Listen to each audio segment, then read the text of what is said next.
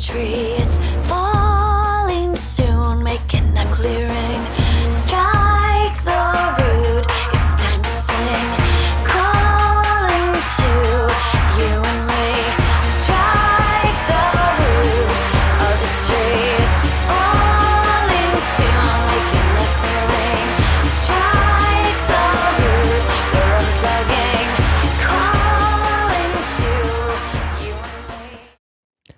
Hallo und herzlich willkommen beim Lifestyle Entrepreneur, dem Podcast für Macher und Gamechanger, die das Ziel haben, ihren Business auf die nächste Ebene zu heben. Heute am Steuerrad ist wieder Mike Pfingsten, dein Testfahrer als digitaler Solopreneur. Ich gebe dir mein Wissen aus der Praxis für die Praxis, damit du stolz und erfolgreich bist auf das, was du erschaffst. Ja, als Freiberufler kennst du vielleicht diese Situation. Du liebst deine Profession und du liebst eigentlich auch das, was du tust, aber am Ende lebst du doch so vom Projekt zu Projekt und tauschst Geld gegen Zeit ein und manchmal auch die Situation, dass es Kunden gibt, die irgendwie den Wert deiner Arbeit nicht schätzen und ähm, man kommt sich so ein bisschen vor in so einem freiberuflichen Hamsterrad und äh, oftmals ist es dann auch bei neuen Kunden oder Folgenauftragungen manchmal ein bisschen schwer, wieder neue Kunden zu überzeugen und am Ende ist so das Gefühl da, so ich arbeite unglaublich viel und verdiene eigentlich dafür zu wenig.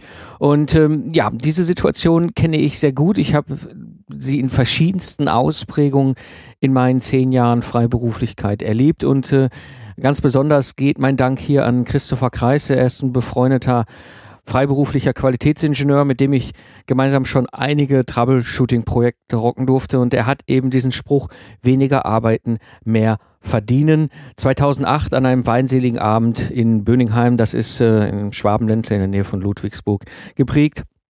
Die Situation ist die, mir ist dieser Spruch nie aus dem Kopf gegangen und ich habe ihn mir zu Herzen genommen.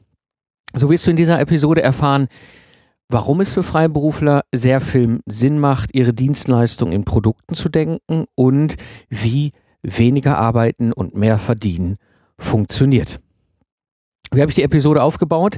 Ich gehe so auf vier Themenschwerpunkte ein. Das erste ist der Unterschied zwischen Dienstleistung und Produkt. Das zweite ist, warum macht es für Freiberufler eben viel Sinn, in Produkten zu denken? Das dritte ist, wie du deine Dienstleistung in ein Produkt umbaust. Und als viertes, was habe ich erreicht? Was ist noch möglich? Ja, steigen wir ein in das Thema und ganz wichtig hier an dieser Stelle, was ich hier erzähle, ist meine Erfahrung und ist mein Vorgehen als Entrepreneur, Systemingenieur, Troubleshooter, der jetzt dieses Jahr 2015 sein zehnjähriges Jubiläum feiert in der Selbstständigkeit. Und am Ende kann ich dir nur raten, selber auszuprobieren oder eben zu fragen, ob ich dir helfen kann. Denn das funktioniert gut, aber es kann durchaus sein, dass es an der einen oder anderen Stelle für dich eine spezielle Situation gibt, wo du vielleicht genau hinschauen, schon hingucken musst. Gut, steigen wir ein in das erste Thema. Der Unterschied zwischen Dienstleistung und Produkt. Was ist so das typische Kennzeichen für eine Dienstleistung? Zum einen, sie löst ein einzelnes Problem bei einem Kunden, allerdings häufig sehr individuell und es ist so typisch gewesen in der Zeit bei mir beim Troubleshooting. Da habe ich ja im Grunde eine ultra individuelle Dienstleistung gemacht, weil jedes Mal war es ein anderer Kunde, jedes Mal ein anderer Automobilzulieferer und jedes Mal ein anderes Projekt, sodass das an sich sehr individuell war, diese Dienstleistung, die ich da erbracht habe. Und ähm, ja, sie ist auch abhängig von einer Person, in diesem Fall von mir oder eben, als ich dann halt auch mehrere Mitarbeiter hatte, auch von meinen Mitarbeitern. Also das ist auch ganz, ganz typisch für eine Dienstleistung. Und am Ende ist es ein Tauschen von Zeit gegen Geld und die Währung ist am Ende der Stundensatz. Also das ist auch immer die Diskussion, die ich mit den Einkäufern hatte, ist so, ach Herr Pfingsten, Ihre Stundensätze, das ist ja alles unbezahlbar und so weiter. Und das ist halt die Währung.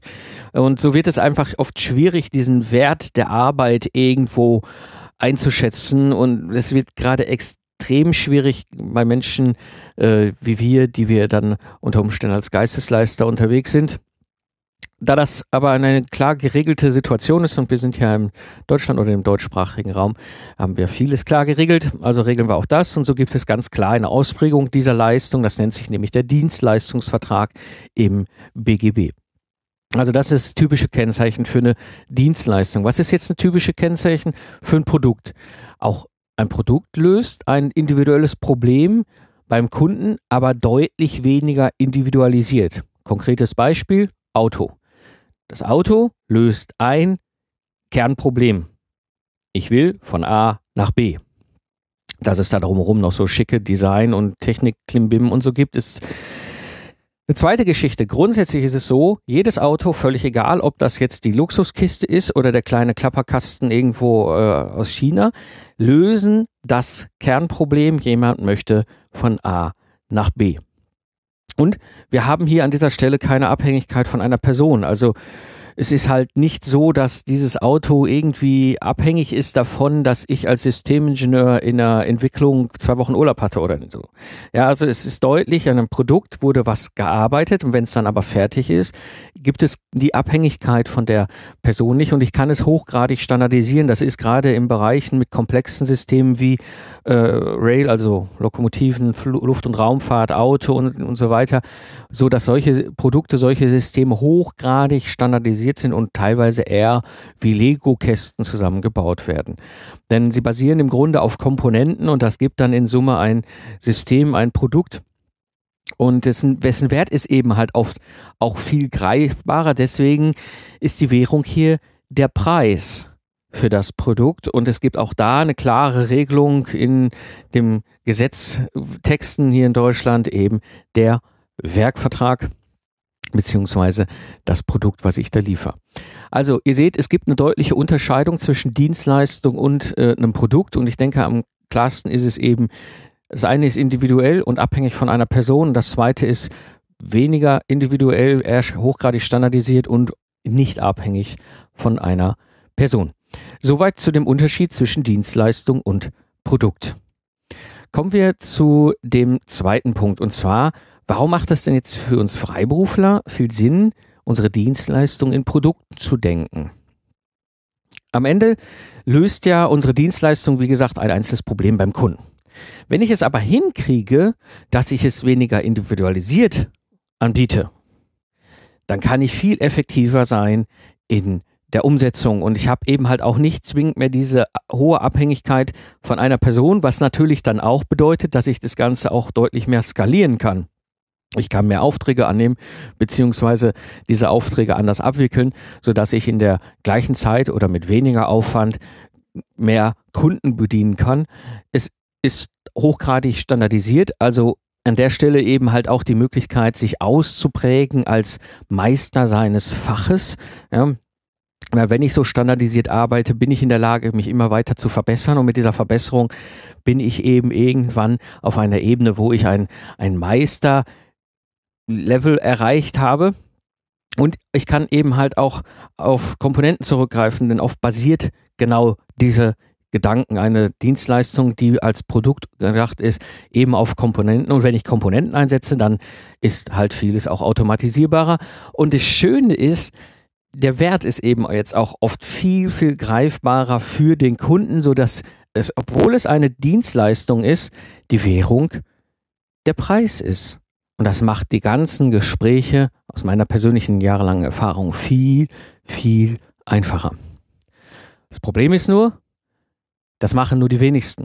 Ja, und ich habe auch lange Zeit gedacht, Dienstleistung, Freiberufler sein, egal in welcher Konstellation, ob das alleine war oder mit Mitarbeitern oder auch in der GmbH und KKG mit den Angestellten und so. Ich habe gedacht, wir sind einfach ein Dienstleist Ingenieurdienstleistungsunternehmen und unsere Dienstleistung ist eben so, wie ich es gerade beschrieben hatte, als Dienstleister individuell und so weiter und so weiter. Und in dieser Form als Kompon unsere Dienstleistung als Komponente zu denken, habe ich lange Zeit auch nicht drauf gehalten. Und was hat mich da eigentlich so von abgehalten? Und ich glaube an der Stelle ganz klar ein paar Glaubenssätze in meinem Kopf. Das eine ist, es ist völlig skurril, ich kann meine Methoden, die ich als Systemingenieur drauf habe, um komplexe Systeme zu modellieren, zu designen und zu setzen und so weiter, eben nicht auf mein Unternehmen übertragen, was totaler Quatsch ist, weil eine Unternehmung, egal ob einzeln oder groß, ist am Ende auch ein System. Das heißt, die Methoden, die ich als Systemingenieur halt drauf habe, die kann ich da genauso anwenden.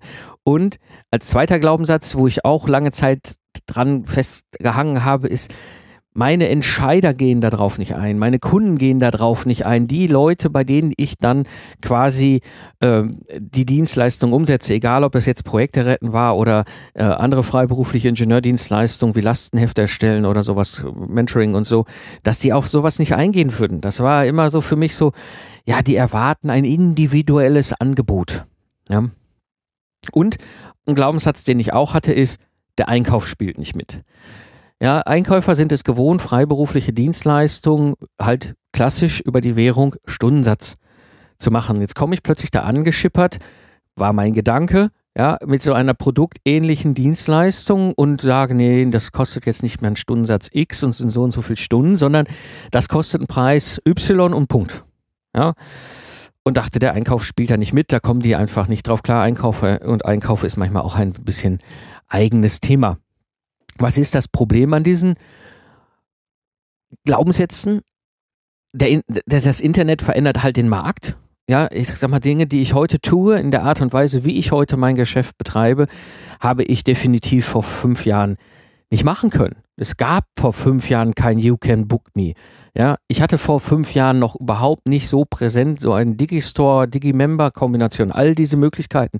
Das, was ich heute eben halt so wie selbstverständlich einsetze und so verändert eben halt das Internet den Markt. Und damit verändern sich natürlich auch deine Kunden. Und auch das ist etwas, was ich im Positiven festgestellt habe, dass ich durch dieses Vorgehen, was ich gleich beschreibe, eben aus meinen Dienstleistungen ein Produkt zu machen, eben halt auch gemerkt habe, die Kunden gehen mit und sie verändern sich und es ist mittlerweile viel, viel selbstverständlicher eben als früher, äh, vor, früher ist gut, früher TM, ne, vor drei bis fünf Jahren und äh, wenn ich das noch weiter äh, sehe, ich, ich denke, es wird sich noch deutlich fortschreiben in solchen Sachen wie Online-Kursen und sowas.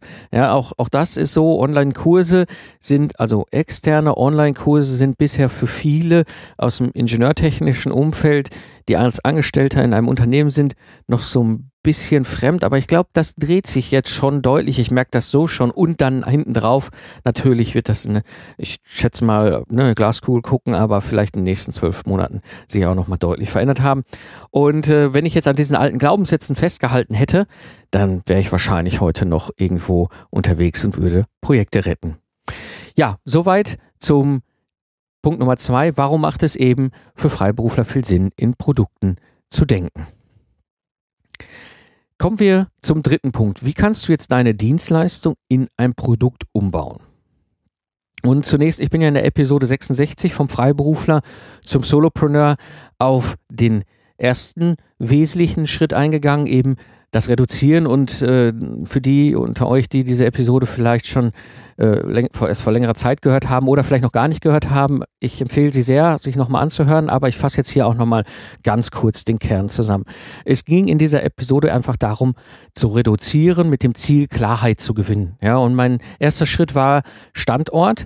Wo stehst du? Also was ist wirklich los, auch euromäßig in meinem Laden, ja, absolut klar zu haben, okay, was von dem, was ich da treibe, macht da eigentlich wirtschaftlich Sinn.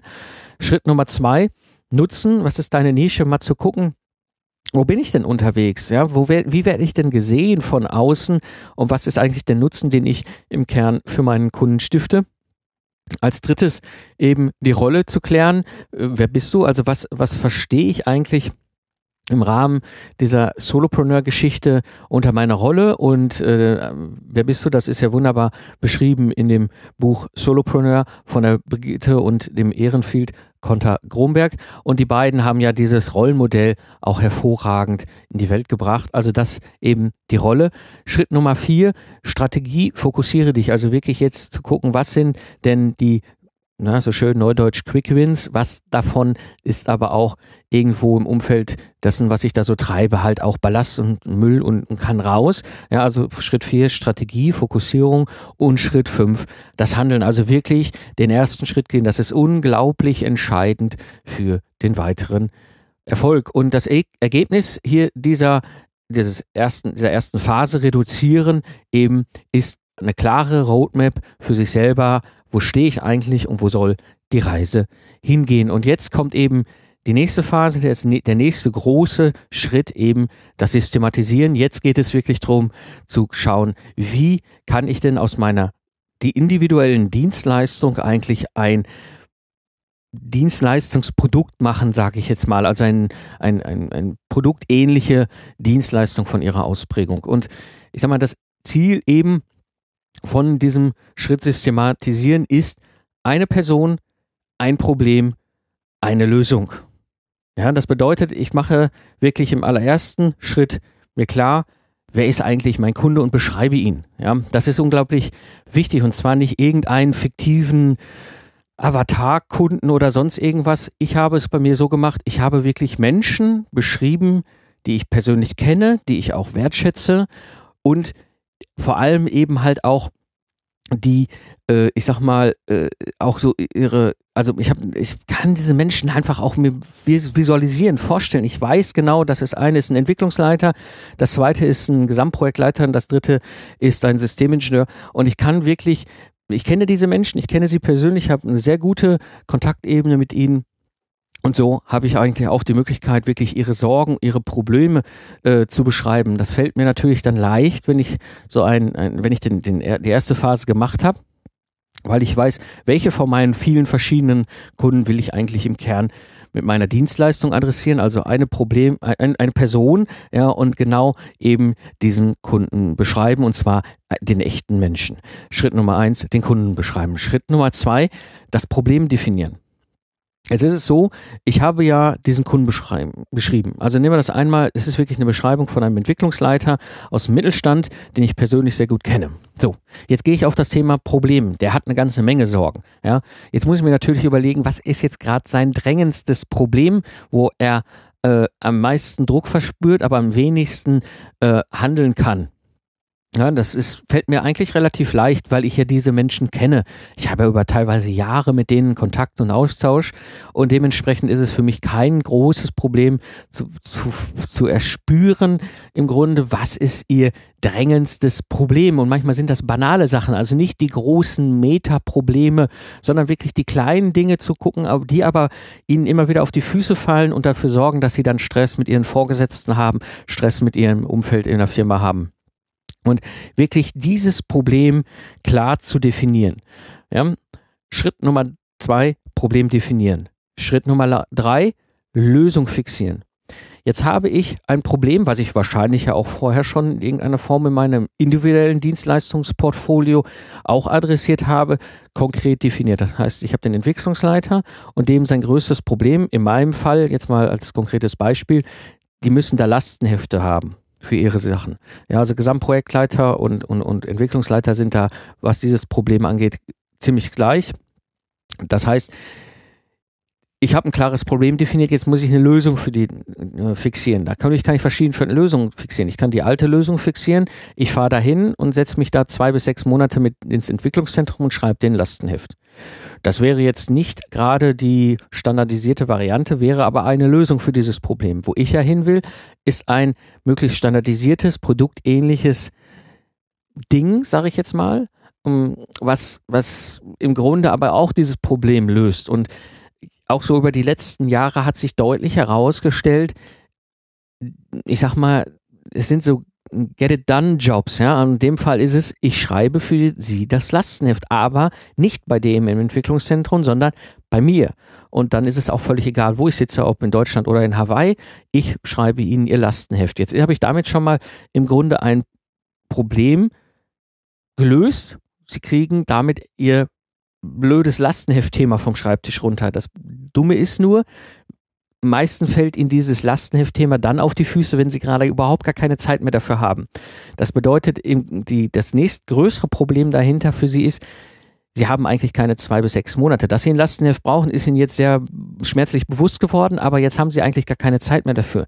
Und so entstanden ist diese standardisierte Dienstleistung, weil ich gesagt habe, ich löse dir das Problem innerhalb von zwei Wochen und ich stelle, erstelle dir innerhalb von zwei Wochen ein Lastenheft. Das ist die Lösung, die ich am Ende fixiert habe auf ihr Problem.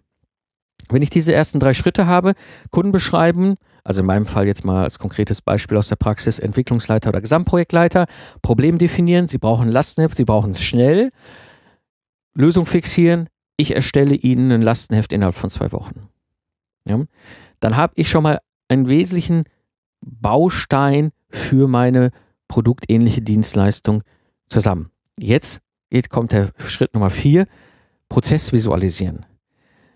Jetzt ist es so, dass ich ja, da ich diesen Job ja auch schon Jahre gemacht habe, in einer anderen Ausprägung, aber ich habe durchaus das alles schon gemacht, für mich selber ja auch eine sehr effektive Vorgehensweise. Die habe ich vielleicht nie beschrieben, die ist ja auch von Kunde zu Kunde immer individuell, aber im Kern ist sie doch immer gleich. Ich habe zehn Jahre Projekte gerettet.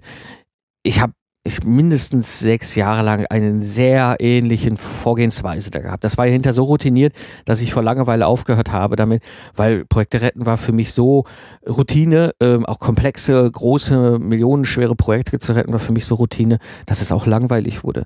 Ja, und innerhalb dieses ganzen Themas Projekte retten hatte ich eben halt auch die Situation, dass ich die, ähm, die Projekte, die ich da rette, eben halt auch ähm, äh, im Lastenheft gebraucht ein Lastenheft. Und mit diesem Lastenheft habe ich natürlich ganz klar dann auch entsprechend für eine, einen, einen schnellen Prozess gesorgt, um eben dieses Lastenheft zu erstellen und in Verbindung mit diesem Lastenheft eben dann auch ein Produkt zu haben. Denn das war im Grunde das, was ich dann jetzt gemacht habe. Ich habe gesagt, okay, wenn ich schon so einen Prozess habe, weil ich in so einem Troubleshooting-Projekt auch Lastenhefte erstellen muss, weil wir das brauchen, ich aber als Troubleshooter eigentlich nicht derjenige mehr bin, der das Ganze schreibt, sondern das lasse ich dann von den Requirements-Ingenieuren schreiben, muss ich denen aber klar sagen, wie diese Requirements-Ingenieur das in zwei Wochen zusammengebastelt kriegt. Und genau so habe ich es im Grunde eigentlich auch für die ähm, jetzige Geschichte gemacht. Ich habe diesen Prozess visualisiert, der war im Kern äh, fünf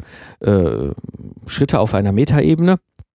Und diese Schritte habe ich dann weiter äh, beschrieben. Okay, was brauche ich da eigentlich? Was sind Templates? Was sind Checklisten? Was sind eigentlich die Aufgaben innerhalb dieser Schritte? Was ist das Ergebnis, was dann bei diesem Schritt rauskommt? Und so habe ich den Kernprozess eben standardisiert beschrieben, für immer alle gleich und habe jetzt dann davor und dahinter eben noch den Pre-Sales und den Post-Sales-Prozess dargestellt, sodass halt völlig standardisiert klar ist, wie jetzt meine Kunden bei mir diese Dienstleistung kaufen können, wie die Dienstleistung abläuft und vor allem, wie diese Dienstleistung hinter, wenn sie dann abgeschlossen ist, auch anschließend übergeben wird, beziehungsweise Rechnung stellen, Feedback holen, all diese ganzen Sachen. So, und damit habe ich halt eben diesen Prozess visualisiert. Jetzt habe ich ja etwas beschrieben, was ich im Grunde schon seit Jahren tue, ähm, auf eine Art und Weise, dann auch in dem Rahmen dieser Visualisierung auch die Möglichkeit ja zu gucken, was war bisher individuell, was will ich einfach immer für immer für alle Kunden gleich haben. Bei mir wird es das große Thema sein, dass ich meine Kunden dazu bringe, dass sie im Vorfeld eben bei mir bestellen und eine Teilrate bezahlen. Ich habe keine Lust, nach dem Projekt vier Wochen äh, hinter meinem Geld herzurennen, sondern ich sage erst, wenn die Kohle da ist, dann fangen wir zu arbeiten. Das wird noch spannend, aber nur so funktioniert das Ganze wirklich sinnvoll. Jetzt kommt Schritt Nummer 5, einen sogenannten MVA-MVP-Test. MVA ist Minimal Viable äh, Audience und Minimal Viable Product. Das kommt aus dem Lean Startup Umfeld und bedeutet im Grunde mit einer kleinen Gruppe Audience ne, ähm, und einem wirklich extrem kleinen Produkt äh, mal einen Test durchzuführen. Das bedeutet im Grunde wirklich hinzugehen zu ein paar Leuten, die ich wirklich gut kenne, wo ich weiß, die haben diese Sorgen, zu sagen, hey, Hans, wie sieht's aus? Ich weiß, ihr braucht mal wieder ein Lastenheft. Ich habe da was Neues. Das ist ein neues Angebot von mir, ein neues Produkt, was ich als Dienstleistung jetzt anbiete. Ich erstelle dir innerhalb von zwei Wochen ein Lastenheft. Und das mache ich vielleicht mit drei, vier Leuten. Den gibt es dann vielleicht auch einen Specialpreis und noch nicht alles, auch gerade diese Bestellprozesse und so weiter, das ist immer etwas, wo der Einkauf mit drin ist, da muss ich auch immer gucken, Fingerspitzengefühl, klar, man, ja, aber während dieser Beta-Phase, sage ich jetzt mal, wirklich ein paar Projekte an Land holen, die sowieso naheliegend sind, wo ich auch gute Kontakte habe, wo die Leute mir auch vertrauen, weil sie wissen, dass ich das kann, weil ich das schon mal irgendwo gemacht habe und sie mir diesen, das, das Vertrauen auch geben, dann einen sogenannten MVA und MVP-Test zu machen, um darauf basierend eben die Dienstleistung weiter zu optimieren und die, zu standardisieren und wirklich zu gucken, was von dem, was ich mir denn da jetzt auf so einem äh, Board aufgezeichnet habe, mit Post-its, wie auch immer visualisiert habe, eben halt nochmal deutlich zu gucken, wo was funktioniert gut, was funktioniert nicht so gut, was muss vielleicht anders funktionieren. Dieser Schritt Nummer fünf ist ganz wichtig. Das ist wirklich ein Test. Das ist ein echter Testlauf mit echten Kunden, mit echten Aufträgen und da kommen echte Ergebnisse raus hinterher.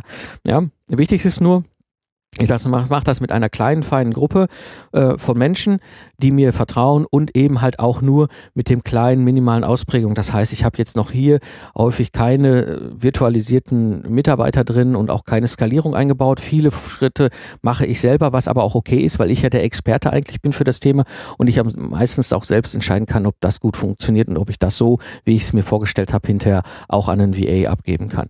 So, das ist Schritt Nummer fünf, MVA und MVP-Test. Wenn ich jetzt merke, merke, okay, das funktioniert. Die ersten Kunden haben da auch ein wunderbares Feedback gegeben. Das ist übrigens auch ganz wichtig, ja, äh, Referenzen einholen kommt Schritt Nummer sechs, ein ganz wesentlicher Schritt, dokumentieren. Weil mit diesem Dokumentieren lege ich die Basis zu einem für mich, dass ich einfach jederzeit reingucken kann und weiß, was ich damals mir da vorgestellt habe, aber auch gleichzeitig die Basis, wenn ich es später über ein VA, über ein Netzwerk von freiberuflichen anderen Spezialisten, die ich dann einbinde, eben äh, weitergebe. Und genauso habe ich es auch gemacht, weil wenn, als ich dann das erste Projekt gemacht habe, was dann nach dem MVA, MVP-Test äh, lief, habe ich auch einen freiberuflichen Jungingenieur mit reingeholt und habe ihm einfach quasi diese Dokumentation gegeben, habe gesagt, so genau so läuft das ab hier.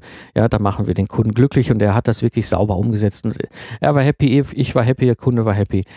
Das war wirklich super, denn das Ergebnis von diesen sechs Schritten ist wirklich ein Dienstleistungsprodukt. Ja, und bei mir ist es wirklich diese, ich rede ja immer von dieser Rappelkiste. Ja, und ich fragte letztens auch jemand, was ist eine Rappelkiste?